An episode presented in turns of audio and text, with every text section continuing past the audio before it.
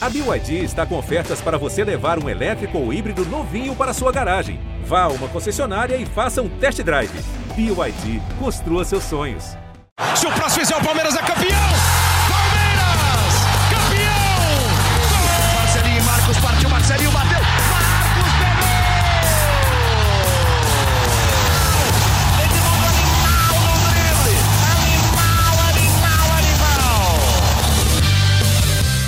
Abraço para você, amigo ligado, em mais uma edição do GE Palmeiras. Estamos chegando com este podcast maravilhoso, exclusivo sobre o Verdão aqui no GE.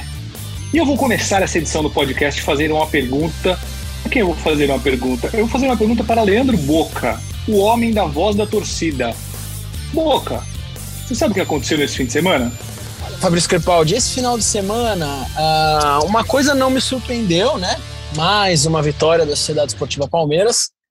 E no domingo, na verdade, muitas pessoas deram risada, mas para mim, nada demais. Eu ia falar isso. Você trouxe essa informação. O Palmeiras ganhou. Não é uma novidade. Não requer empolgação da minha parte. O Palmeiras ganhou. O Palmeiras ganhou do Bragantino, 2 a 1 Está classificado para mais uma final. Novamente, o Palmeiras está em uma decisão. Estou certo, Thiago Ferri? O Palmeiras está em mais uma final de campeonato? Palmeiras, Fabrício, está na décima final em dois anos, a nona com Abel Ferreira. Ou seja, palmeirense agora já se acostumou, né? Chegou a falar, beleza, vamos para mais uma tal. Tinha palmeirense estava muito, tava meio desanimado com o Paulista, porque, que o Abel falou, o foco era no Mundial e na Recopa. Mas agora os caras estão falando, ah, chegamos, agora vamos para ganhar de novo, né? E com uma chance de revanche, né? Porque o São Paulo acabou que venceu o Palmeiras na última decisão. Então é isso. Palmeiras na décima final em dois anos, a nona com Abel, buscando o quinto título com Abel em 16 meses no comando do Palmeiras. Eu vi um post no Twitter, não lembro de quem foi. É, que dia é hoje? Hoje é 28, né? Ontem, dia 27 de março, é, fez exatamente nove anos que o Palmeiras tomou 6 a 2 do Mirassol. E aquilo ali foi o que? 2013, né? Tava recém rebaixado para a Série B. Recém rebaixado para a Série B. Em nove anos, o Palmeiras sai do rebaixamento e daquela vergonha histórica que foi aquele jogo contra o Mirassol para conquistar todos os títulos possíveis, duas Libertadores, está vivendo um momento mágico e agora, Boca, tem mais uma chance de aumentar este momento mágico, né? O Campeonato Paulista com certeza não é o campeonato que mais enche os olhos do torcedor, mas assim, todo título é título, ainda mais com a chance de bater o São Paulo, que é um dos principais rivais de uma final, né? Fabrício, vou te falar uma coisa, cara. Eu curto muito o Campeonato Paulista, sempre gostei, tá? Para mim nunca foi paulistinha, não estou falando pela torcida, falo por mim. Eu sempre gostei do campeonato. O primeiro título que eu vi foi o Campeonato Paulista de 1993, então eu entendo todo esse valor que a torcida dá para esse título. Eu era muito pequeno, mas lembro, lembro como se fosse hoje. Meu pai era um palmeirense muito fanático e fez eu assistir os dois jogos né, da final. Foi muito bacana, muito legal mesmo. E isso que você falou com relação a nove anos para cá é para muito torcedor do Palmeiras respirar fundo quando abrir a corneta demais. Corneteiro eu também sou, todo palmeirense é, mas a gente tem que lembrar que do 8 ao 80 tem 72 números, né, Fabrício Crepaldi? Então a gente não precisa é, é, para qualquer coisa que acontece, é, achar que o mundo acabou. Então a gente tem que ter paciência com o Palmeiras, porque o momento ele é excelente. Ou você, torcedor palmeirense, quer voltar lá para o ano de 2013, como o, Fabrício, como o Fabrício acabou de falar. Não dá. Então a gente tem que dar muito valor para essa temporada de dos últimos de 2015 para cá do Palmeiras, porque é algo sensacional, cara. É muito bom ser palmeirense, sempre foi muito bom e de 2015 para cá tá sensacional. O Palmeiras entra em campo, não sei se vai ser campeão para os títulos que, que, que vai disputar, mas ele disputa todos os títulos. Eu não lembro aqui, tirando a Copa do Brasil do ano passado, que foi uma vergonha contra o CRB, realmente foi uma vergonha. Eu não lembro aqui de 2015 para cá um campeonato que eu tenha falado, nossa, esse o Palmeiras não tem chance. O Palmeiras vem brigando e vem brigando forte por tudo que disputa, cara. Ô, Fabrício. Ô, Thiago Ferri. Oi, diga. Não, já que tem a voz do, da torcida, mas a voz do setorista também, porque você falou do jogo do Mirassol. E a gente cobria junto o Palmeiras nessa época, a gente cobria junto no lance. E eu lembro Sim. que a gente, acho que foi ideia até do Thiago Salata, que era nosso editor na época, agora ele trabalha nas, nas redes da, da Comebol Libertadores aqui no Brasil.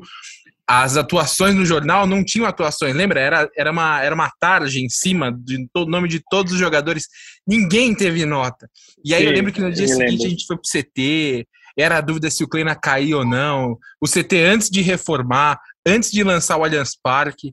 Se chegassem pra gente há nove anos e falassem, ó, oh, daqui nove anos vocês vão conversar sobre o Palmeiras de novo, vai ter acontecido isso, isso, isso, isso. E o Palmeiras Nossa. vai estar disputando o sexto título, né? O sexto título em dois anos aí. Você lembra do zagueiro Marcos Vinícius? Com a Nossa 12 senhora. do Marcos, né? Jogando com a Nossa 12 do Marcos senhora. nesse jogo, não foi? Meu Deus. Eu não, não lembro se ele jogou com a 12 do Marcos, mas foi a estreia dele.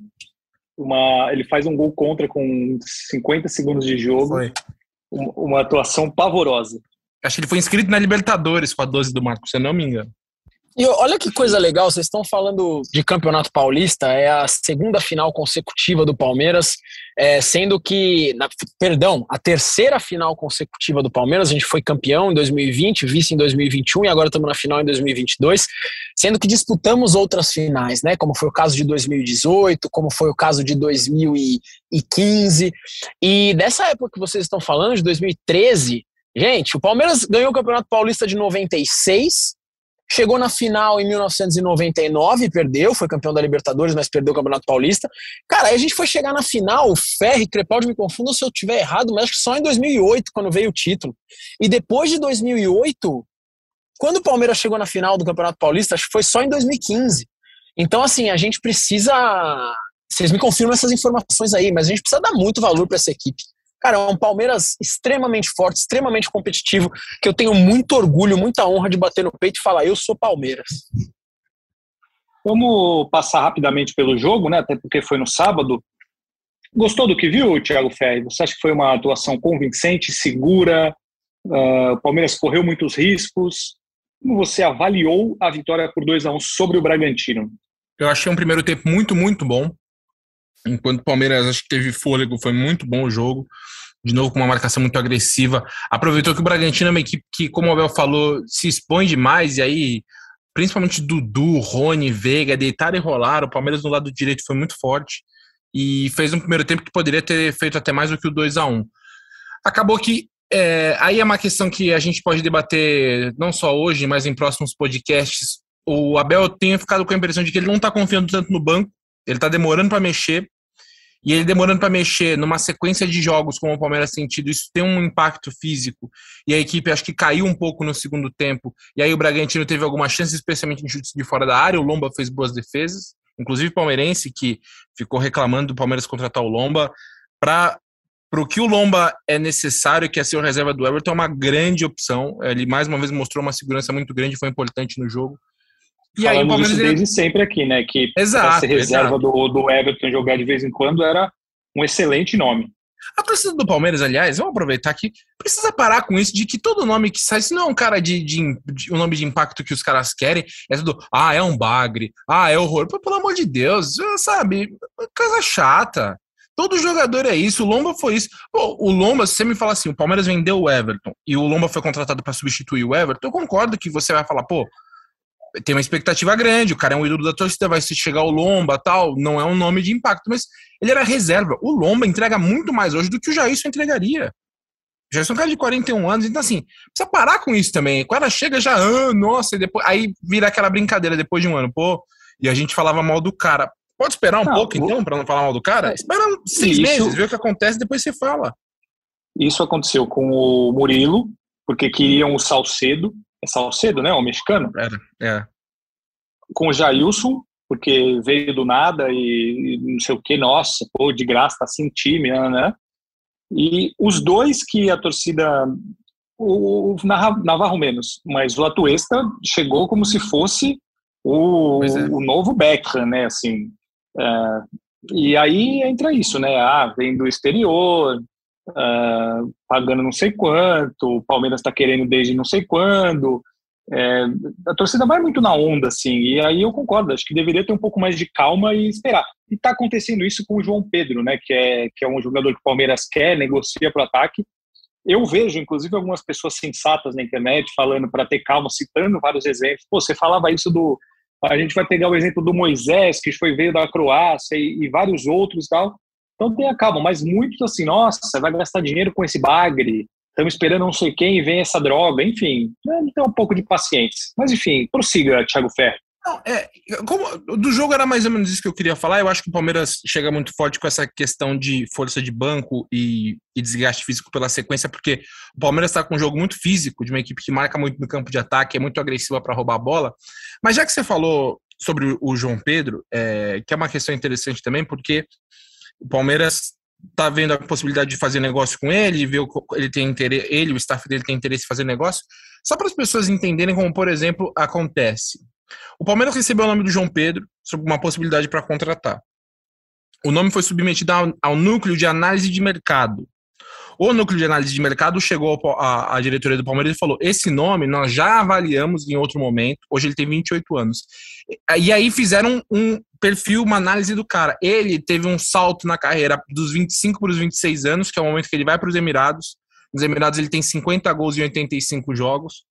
E aí eles entendem que eles têm características de jogo que interessam, tal. Ele foi aprovado pela análise de mercado. Passando por isso, ele vai para a análise da comissão técnica do Abel. Não chega nem no Abel, passa pelos auxiliares do Abel para depois passar para o Abel. Tendo ok, aí sim o Palmeiras pode para tentar uma negociação. A gente ainda não sabe se vai acontecer ou não. Eu só estou citando isso, esse exemplo prático, porque os caras falam, ah, não, mas isso aí, pô, isso é um esquema de um empresário tal, isso é sempre o mesmo empresário. Primeiro que não é. Segundo, que existe um núcleo que analisa a contratação pode dar certo ou pode dar errado. Agora, há um, uma, um processo até se montar é, é, esse perfil do jogador que é, que é buscado. Então, acho que assim, já que a gente fala um tanto, né, que a imprensa precisa melhorar, desenvolver e tal, acho que a torcida também pode melhorar nas críticas. Não, óbvio que a torcida tem que criticar, mas criticar de qualquer jeito, desse jeito tonto, acho que não vai para lugar nenhum. Não, e sobre isso que você falou, era uma coisa que eu queria falar também, todo jogador, como o Thiago Ferreira explicou, ele é aprovado pelo Abel. Então, assim, se você, torcedor, acha o Abel Ferreira intocável, incrível, maravilhoso, fantástico e está no direito dele, não critique a diretoria por contratar tal jogador, porque se o jogador é contratado, é com o aval do Abel. E o Abel pode errar, como ele bateu o pé porque queria o Danilo Barbosa e o Danilo Barbosa não, não foi aquilo que se esperava. É, então, assim, o Abel ele dá aval para os jogadores e o João Pedro é um caso que o aval veio do Abel e como acontece com todos. Então, é, tenha um pouco de calma nessa análise. Agora, sobre isso, eu queria colocar uma questão, uma questão importante, porque talvez eu esteja começando a enxergar a coisa de um outro lado da história do camisa 9. Tá? Vamos ver se vocês concordam comigo e se vocês vão entender ou se eu vou falar uma grande bobagem. O Rony é o centroavante do Palmeiras titular hoje. Estou correto? Correto. O Palmeiras vem criando oportunidades, vem fazendo gols, vem ganhando jogos é, e vem fazendo bons jogos. O Rony vem fazendo gols, ele fez três gols nos últimos cinco jogos, beleza. Uh, existe um clamor absurdo por um camisa 9. Vocês não acham que a chegada de um camisa 9, um centroavante com outras características, que é o que o Palmeiras procura, talvez faça o time piorar o seu desempenho?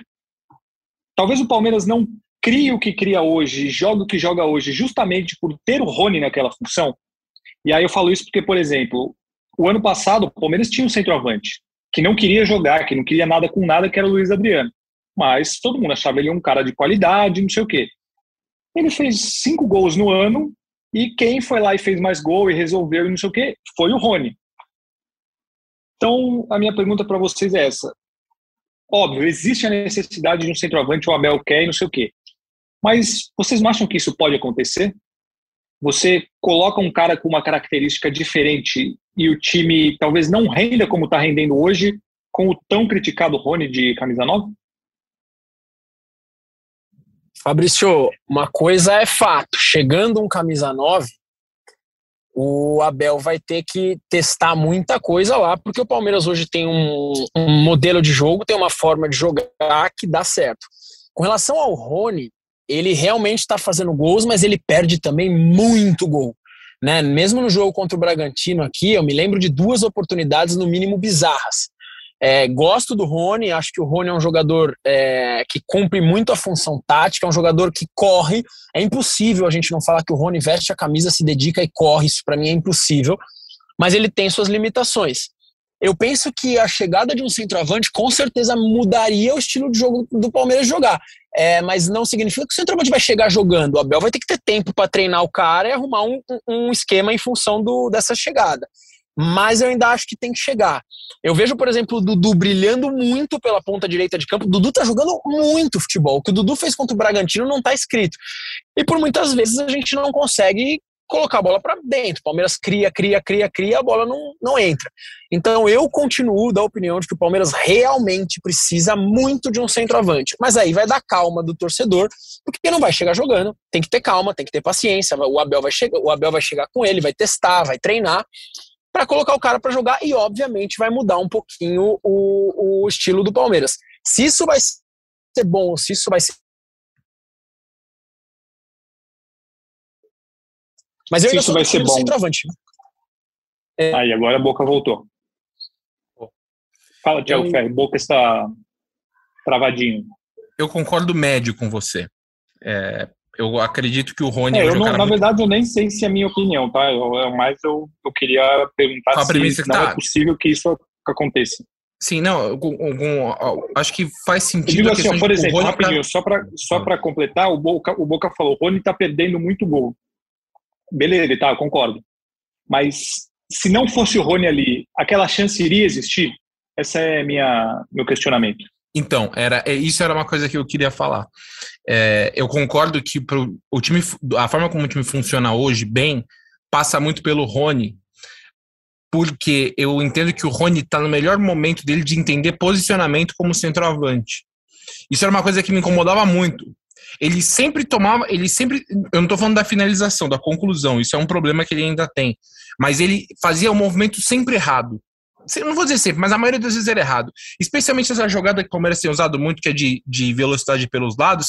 Ele normalmente o que, que ele fazia? Ele se escondia atrás do zagueiro na segunda trave, numa posição que a bola nunca chegaria. E era frequente isso. O Palmeiras chegava, fazia a jogada, cruzava a rasteira, a defesa tirava porque o Rony estava mal posicionado. E eu acho que o Rony, nos últimos jogos, e até o Abel no, no, no podcast que ele, na entrevista que ele concedeu para o podcast da Libertadores, ele viu o Rony um pouco mais calmo nesses últimos jogos. Eu também concordo. Eu acho que o Rony tem se movimentado melhor.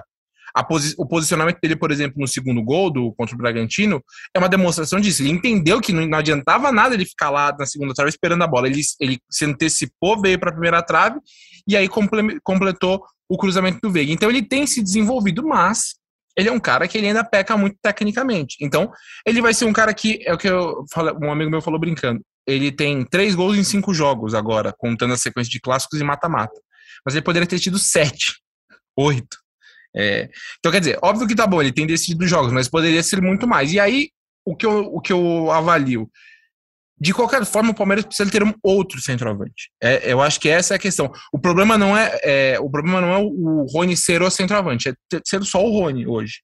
Porque nitidamente o Navarro, o Navarro para mim é o que o Rony era quando chegou em 2020, que é aquele cara que tá super nervoso, não vai conseguir desempenhar agora, nem adianta. Vai ter que ter um tempo para preparar ele, e é um cara muito novo de 21 anos de idade. Então o Palmeiras precisa ter uma outra opção, e o Davidson tá indo embora. Então, eu acho que o Palmeiras precisa de um centroavante, de um atacante que tenha gols na carreira também. Isso é uma coisa importante. Porque o Navarro, por exemplo, ele veio com uma boa Série B, mas ele não é um cara de muitos gols na carreira. E eu nem estou defendendo o João Pedro, pode ser um outro jogador, mas o João Pedro, por exemplo, ele vem de 50 gols em 4 anos. Ele é um cara que ele está acostumado a fazer gol. O Palmeiras precisa de um atacante que, bem ou mal, independente da liga que estiver, ele faça gols. Até porque também, isso que a gente falou de chegar e mudar o time, por aquilo que a gente vê de mercado, dificilmente o Palmeiras vai contratar um cara agora que entra e você fala, esse cara é o que vai mudar o time.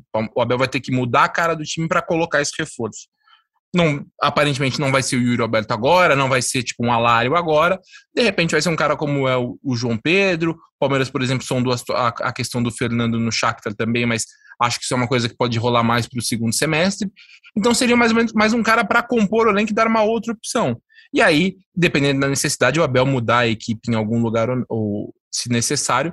Mas eu, eu vejo assim: o Palmeiras joga muito bem hoje. E o Rony faz parte desse jogar bem, mesmo com os erros nas tomadas de decisões que a gente sabe que ele tem. Muito bem, o Rony melhorou também com relação a impedimentos, né? Ele não fica tão impedido quanto ele ficava antigamente. Isso tem a ver com essa melhora no posicionamento dele. Ele continua com os problemas ali, né? Mas falta inteligência em alguns momentos, mas ele, eu também concordo, acho que ele tem melhorado muito é, em vários aspectos. Agora, passando para a final, vamos falar um pouco sobre a final. Uh, o jogo contra o São Paulo na, no Morumbi na ida, na, no Campeonato Paulista, na primeira fase, foi um jogo um pouco estranho, assim, né? O, o, e que vai ser parecido com essa final, porque vai ser estádio lotado, São Paulo empolgado, o Rogério Ceni parece que acertou o time do São Paulo.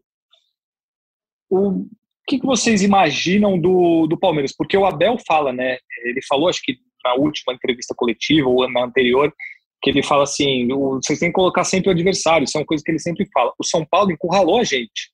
Uh, a gente não encontrou saída, uh, o São Paulo colocou a gente para trás e a gente ficou sem, sem outra opção que não fosse defender. E mesmo assim o Palmeiras ganhou de 1 a 0 e tal. A perspectiva de vocês para esse primeiro jogo da final é algo parecido? O, o, Palmeiras não sabe se vai contar com o Danilo, porque o Danilo não treinou hoje o Everton foi cortado da seleção com um trauma na mão, não sabe se vai poder jogar. O que, que vocês imaginam tendo como base, principalmente isso que aconteceu no primeiro jogo, porque acho que é, que é um exemplo ou talvez uma lição para o Palmeiras. Enfim, qual a, a, a imagem que vocês esperam desse jogo da quarta-feira, primeiro jogo da final do Campeonato Paulista? Fabrício, eu acho que a maior virtude desse Palmeiras de Abel Ferreira é o sistema defensivo. Se a gente perder o, o Danilo, claro que a gente toma um baque muito forte. Né? Não ter o Danilo nesse último jogo, para mim, já foi terrível. Uh, eu acredito que se o Palmeiras der espaço para o São Paulo vir, o Palmeiras consegue se defender e ganhar o jogo da mesma forma no contra-ataque. Não vejo um Palmeiras é, com problemas em função disso, mesmo se for um jogo parecido com aquele que nós ganhamos realmente não acho isso um problema. Acho que no Allianz, no segundo jogo, aliás, que polêmica que foi essa do Allianz, né? Acho que vocês vão falar um pouco sobre isso depois. Pode ser que o Palmeiras jogue diferente dependendo do, do placar do primeiro jogo. Mas eu não, não vejo problemas, tá, Fabrício? Eu acho que o Abel tem uma estratégia a seguir. O Palmeiras, no papel, tem mais time do que o São Paulo. Eu enxergo dessa forma. E mesmo se o São Paulo vier para cima, o sistema do Palmeiras defensivo é muito forte. Muito forte a ponto de conseguir um contra-ataque excelente. O Dudu e o Rony jogando junto deixa o time do Palmeiras muito rápido nos contra-ataques. Então, eu não, não vejo muito problema, mesmo se o jogo tiver a mesma configuração do jogo do, do da fase de grupos. O que você acha, Thiago Ferri? Eu já coloco uma outra pergunta para você, que é a sabedoria em pessoa. O Palmeiras entra como favorito muito pouco, nada, igual para igual. O que você acha? Eu tenho minha é, opinião, eu, colo... falarei depois de você. Colocaria 55-45 para o Palmeiras de favoritismo. É, o que, o que é a, a principal questão para mim é como o Palmeiras vai chegar fisicamente para o jogo. Porque até chegar na, no mata-mata, o Abel colocava, jogava com dois times, né? Quando tinha jogo quarto e domingo. E ele não está conseguindo fazer isso. Jogou com uma equipe contra o Ituano, praticamente repetiu a equipe, né, contra o, o Red Bull Bragantino, e agora tem a final, ele não vai ter como poupar, né, não dá para ele colocar reservas no Murumbi para jogar com titulares no Allianz. Então, e a parte física para mim é, uma, é, é, muito é muito chave na, nesse bom momento do Palmeiras. Mas acredito que o Palmeiras vai tentar começar o jogo como foi no Murumbi, apertando São Paulo, com a marcação um pouco mais alta como tem sido. E, e no Allianz, então, especialmente aí com a torcida, tentar é, sufocar ao, ao, máximo o, o time do Rogério Ceni. Eu acho que vai ser um favoritismo leve, mas, mas vai ser difícil. É, é, o, é um adversário bem complicado. São Paulo vem num, numa crescente. Acho que ali, a partir da derrota do Palmeiras na, na fase de, de grupos, eles começaram a, a, a desenvolver a equipe e chegam num momento muito bom. Então, Palmeiras é favorito, mas por pouca coisa, eu diria. Eu concordo com o senhor. Eu acho que o Palmeiras é favorito. Ele é favorito hoje contra qualquer time que ele enfrentar no Campeonato Paulista. Ele é favorito contra qualquer time do Campeonato Brasileiro, para mim, exceto Atlético Mineiro e Flamengo. Aí fica pau a pau. Mas eu vejo o Palmeiras jogando como favorito nessa final. Uh, por esses motivos todos que você falou, o trabalho muito mais consolidado. O Palmeiras está jogando muito. O Palmeiras não perde um jogo no tempo normal há cinco meses. É, é muito tempo. Cinco meses? Parada, né? Nossa. Tem a parada, né, no final do ano. O Boca nem lembra, né? Como, como não era perder um jogo, né, Boca? Não, eu não sei o que é isso. Eu não sei o que é isso. Eu estava falando aqui que, para mim, o Palmeiras é favorito, enfim, o trabalho muito mais consolidado quando eu recebi uma ligação.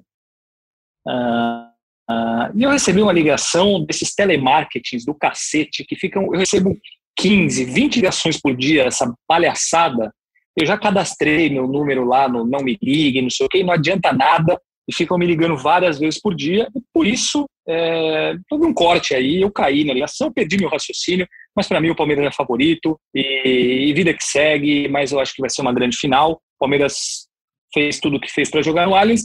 A gente tem mais 10 minutos para gravar e temos perguntas dos nossos ouvintes para ler, então eu gostaria da opinião de vocês sobre o seguinte, rapidamente, para os dois vale muito a pena e valeu muito a pena a briga para o Palmeiras jogar o segundo jogo em casa. Faz muito diferença jogar no Allianz, onde o Palmeiras não perdeu, na verdade nem empatou esse ano, ganhou 100% dos jogos. Vale a briga mesmo jogando com uma parte da torcida sem poder estar no estádio? Vale muito, vale muito. Vale muito, com certeza. Vale muito. Fala aí, fala como torcedor, fala aí, Boca. Vale muito. O Allianz Parque é a nossa casa, o Parque Antártica é a nossa casa. O Palmeiras fez uma campanha incrível, é, foi recorde no Campeonato Paulista e merece ter o direito de jogar em casa. Então, valeu o esforço aí da, da diretoria, temos que reconhecer. É, a gente pode criticar a gestão em muitos momentos, só que dessa vez realmente acertou. Vale demais, realmente vale demais. Agora sim também. Se não fosse para jogar lá, pode jogar em qualquer estádio, que a gente não, não precisa de estádio para ser campeão. Diga-se de passagem. A gente enfrenta o time de São Paulo em qualquer estádio, até no Morumbi duas vezes se precisar para ser campeão. Mas, mas o estádio lotado de palmeirenses, mesmo sem contar com o setor, é claro que é um dedo a mais para o time do Palmeiras. É, valeu muito a briga. É, primeiro por uma questão de bastidor, né? Palmeiras não ia querer dar braço torcer para numa discussão dessa com, com o São Paulo, já, já é uma questão. E é a importância técnica que você falou. O Palmeiras venceu todos os jogos em casa, o Palmeiras tem a melhor campanha. É, aí tem quem fale, ah, pô, o Palmeiras deixou alugarem o estádio sabendo que teria final. O calendário foi acertado antes. Aí também o argumento do São Paulo de que ah, os jogos foram previstos para quarta e domingo. Isso é a tabela básica, né? A tabela é, ela é móvel, tanto que se fosse Palmeiras e Corinthians, o jogo teria que ser sábado de qualquer forma, porque o Corinthians joga terça na Bolívia. Ou seja, é aquela briga de bastidor, aquele, aquela discussão longa, mas. E a tabela básica. Pode falar. Coloca que o campeonato começa no dia 26 de janeiro e ele começou no dia 23. Então não é. Ele não Exato. é. Não tem que ser ferro e fogo. Né? É o maior absurdo do mundo essa discussão, cara. É sério. É sério, a torcida do São Paulo, desculpa cortar vocês dois, é que foi algo que incomodou a torcida do Palmeiras hoje, e eu acho que eu tenho espaço aqui para falar exatamente isso. Incomodou, porque, cara, eles começaram a criar um negócio que não existe, né? Pelo amor de Deus, querem colocar polêmicas pro Palmeiras que não tem polêmica nenhuma, né? Para, né? É. É isso. É isso. Mas foi uma, foi uma, uma decisão importante do Palmeiras e vai fazer diferença, mesmo não tendo provavelmente par, pelo menos parte o, o Gol Norte inteiro, né? Que é a parte onde ficam as organizadas, que vai ter show na terça e precisa começar a montagem. Então, para conseguir jogar no domingo, Palmeiras deve ter que abrir mão ali do, do, do Gol Norte para a final. Tiago Ferri, você é um fã da banda Maroon 5? Não, acho meio chato, inclusive. E você, Leandro Boca, é um fã da banda Maroon 5? Não sou fã da banda Maroon 5, mas acho uma banda boa. Acho das bandas atuais, eu acho uma banda bem interessante. Mas não, não sou fã, não, não é o meu estilo de som. E você saberia me dizer qual é a sua música preferida da banda Maroon 5? Nenhuma, Fabrício Crepaldi. Realmente eu não sou fã do Maroon 5. Se a gente entrar no seu Spotify neste momento uh, e colocar ali na busca, o Maroon 5 não estará entre os mais indicados? Não estará entre os mais indicados. Mas quando minha banda toca por aí, tocava antes da pandemia, um solzinho ou outro do Maroon 5 a gente fazia porque a galera acorda, gosta. Mas não sou muito fã. Preciso falar a verdade neste podcast. Você tinha uma banda? Como assim? Isso é uma novidade. Eu tenho uma banda. Não, eu tenho uma banda, eu sou músico, Fabrício Crepaldi. Thiago Ferri sabia, tá vendo? Você é tudo. Você é tudo, Boca. não, sou, não sou, mas a música é a minha primeira formação superior. Ah, olha, muito bem. Falaremos sobre isso no próximo podcast, na quinta-feira, porque agora teremos o quê? Perguntas dos nossos internautas. E, Tiago Ferri, você foi o escolhido para definir quais serão as perguntas lidas. Então, peraí que eu estou pegando aqui as perguntas, perguntas feitas por Felipe Zito no seu Twitter. É, vou começar pelo meu xará aqui, Thiago Tidnis Melo, perguntando por onde anda o Hendrick. Mandou um abraço a todos nós. E perguntou também o que eu achei da volta do Tom Brady para a NFL. Depois eu falo disso, mas se os Patriots pudessem buscá-lo de volta, seria ótimo. Mas sobre o Hendrick, é, ele está treinando com o Sub-20, está fazendo a pré-temporada com o Sub-20, e ele vai ficar no Sub-20 até completar a idade, né? Caso o Palmeiras queira utilizá-lo no profissional depois que ele fizer 16, depois que ele está o novo contrato em julho. Uh, vamos ver aqui a próxima pergunta. Breno Almeida. Boa tarde, pessoal. Para a maioria dos palmeirenses, a grata surpresa da temporada tem sido Jailson. Chegou muito bem e tem demonstrado ser extremamente útil. Na ausência do Danilo, é o potencial substituto para a posição? O que o time ganha ou perde com ele? Para mim é o potencial, principalmente por jogar fora de casa. Acho que ganha bola aérea, poder de marcação, perde em saída de bola, claro, mas entre ele e o Atuesta ou o Gabriel Menino, por exemplo, acho que o time fica muito mais forte, mais em posição física, mais poder de marcação. E se eu fosse o Abel neste jogo, eu colocaria o Jailson no lugar do Danilo. O Juarez Júnior pergunta aqui: Palmeiras não mandou representantes para aquela reunião com outros membros do time do Brasil por uma liga. E agora o São Paulo fez o que fez, né, para não jogar no sábado. A diretoria acha que essa tal liga não vai dar certo e por isso não enviou representantes. A Leila diz que é a grande defensora da liga, ela fala que é o futuro do futebol brasileiro, mas ela não quis ir e não quis mandar representantes. Para mim é um erro, porque foi o único time que não mandou nenhum representante por entender que agora precisa de ação. E ali era mais um interessado em, em participar da liga, querendo vender o produto. E é por isso que ela não foi. Ela continua defendendo, mas acho que ela tomou uma decisão estrategicamente errada de não, de não mandar nenhum representante. Ela poderia não ir, mas poderia mandar alguém da diretoria pro, pro lugar. E Fabrício, Manda uma pro Boca agora. Por Boca? Quero então, uma pro Boca. Vou pegar aqui. Uh... Você pode fazer uma para mim enquanto você acha uma pro Boca. Então tá. Fabrício, o pessoal perguntando aqui sobre a possibilidade de um 9 vir para a fase de grupos da Libertadores. Muita gente perguntando. Ah, é, o, o, Palmeiras ele não, não acha que vai acontecer com facilidade, né? Se acontecer, é, o Palmeiras não está trabalhando com essa pressa e nem acredita muito que vá fazer uma negociação para a fase de grupos da Libertadores também não é uma grande preocupação pela forma como maneira, pela forma como o time vem se, se, se vem desempenhando, né, com o Rony jogando, com, é, com pelo que o time está fazendo. Então, assim, pode acontecer, pode, mas hoje a chance é maior que não aconteça.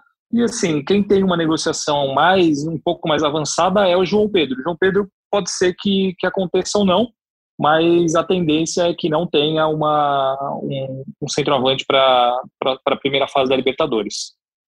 Boca, o Eric Almeida perguntando: o Palmeiras vai sentir falta do gol norte? É a última, hein, Boca? Temos um minuto. Muito simples, com certeza. O Gol Norte faz muito barulho, mas as organizadas vão tomar conta do Sul e tudo vai dar certo. Mas sente falta pelo número de pessoas no estádio, isso acho que sim. Muito bem, hein? Inclusive, a gente pode guardar uma dessas perguntas para a próxima edição do podcast, que será gravado na quinta-feira. E a gente fala tudo sobre o jogo da final, o primeiro jogo, e também sobre o segundo jogo da final, que é domingo no Allianz Parque, quatro da tarde. Leandro Boca, um grande e gigantesco abraço. Thiago Ferri, outro grande e gigantesco abraço para vocês. Tchau, Avante hein? palestra, vamos embora, vamos para a final. Obrigado pelas perguntas, hein, pessoal. Não deu para ler a maioria, mas obrigado, continuem participando. Quinta-feira a gente lê outras perguntas dessas que vocês mandaram. Muito obrigado a todos por essa edição do podcast. Espero que tenham gostado. A gente volta após a final. Um grande abraço e partiu Zapata. Partiu Zapata, sai que é sua, Marcos! Bateu para fora!